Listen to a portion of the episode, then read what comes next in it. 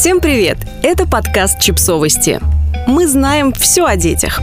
Личные границы ребенка. Когда их нарушение неизбежно – Тема личных границ стала в родительстве одной из самых обсуждаемых и важных. И это понятно, современные мамы и папы хотят растить детей в атмосфере уважения, благополучия и соблюдения их личных интересов. Но рано или поздно перед всеми нами встает вопрос, смогу ли я нарушить границы ребенка, если это необходимо. Например, если речь идет о лечении или профилактических осмотрах. Мы попросили детского гинеколога Ксению Раздрогину, у которой в соавторстве с психологом Ольгой Карасевой вышла книга «Об этом не рано. Первый этап полового воспитания от нуля до шести лет. Книга для родителей». Порассуждать на эту тему. Какими бывают границы? Условно мы можем разделить их на две категории – физические и психологические.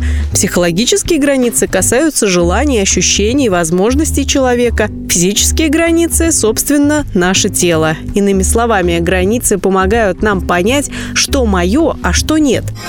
Правила и последовательность. На практике родителям бывает трудно отделить понятие границ от установленных в доме правил. Но сделать это нужно, иначе мы рискуем запутаться и пустить на самотек то, за что мы, как взрослые, несем непосредственную ответственность. Представим ситуацию наглядно. Часто родители задаются вопросом, если я заставляю ребенка чистить зубы или принимать душ, я нарушаю его границы? Ответ прост. Если в семье введены правила гигиены и ухода за телом, то ваша обязанность следить за выполнением этих правил. Надо отметить, что это не всегда приятная процедура. Нам может быть лень, сложно и не до того. Но как только мы делаем правила размытыми и непостоянными, сегодня один раз можно почистить зубы, а завтра два, а послезавтра можно и пропустить, то на самом деле мы усложняем ребенку задачу, убираем опору. Ребенок должен находиться внутри понятной системы базовых правил заботы о себе и своем теле, а мы напоминать ему и помогать выполнять их. Это пойдет на благо самому ребенку, как в психологическом есть стабильность, предсказуемость и посильный уровень ответственности, так и в физическом он будет здоров и бодр. Если, например, ребенок отказывается есть и родители не понимают, если они будут настаивать на приеме пищи, будет ли это нарушением границ?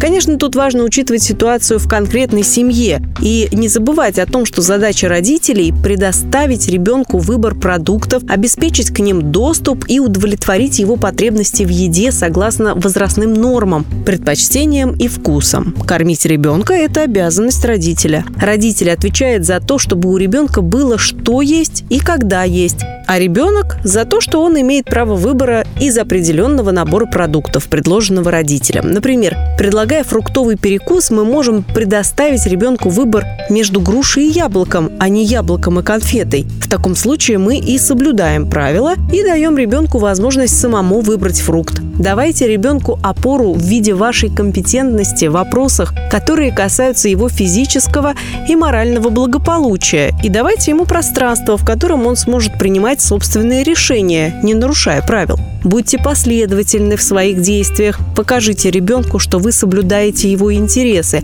Он должен знать, что макароны на обед не ваш злой умысел и попытка лишить его сладкого, а логичное решение. Он может быть с ним не согласен, но его протест этого решения не изменит.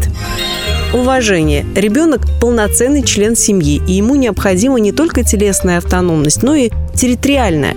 Стоит проявлять уважение и стучаться в его комнату или ванную комнату, когда вам нужно к нему войти. Стоит спрашивать разрешение на то, чтобы обнять его, научить говорить «нет», если ему не хочется сейчас обнимать вас или ваших родственников. Мы также учим ребенка выбирать себе одежду, постепенно нарабатывая опыт. Но если ребенок хочет выйти зимой на улицу в туфлях, то, конечно, придется запретить, потому что мы не просто соблюдаем границы ребенка, но и отвечаем за его здоровье. Ситуации, когда приходится нарушать границы для сохранения здоровья, по всей видимости, необходимы. Представим ситуацию, у ребенка аппендицит, но он не хочет показываться врачу. Между нарушением границ и спасением жизни мы выберем второе. Следует ли отсюда, что самое необходимое – это то, без чего нельзя обойтись? Скорее всего, да.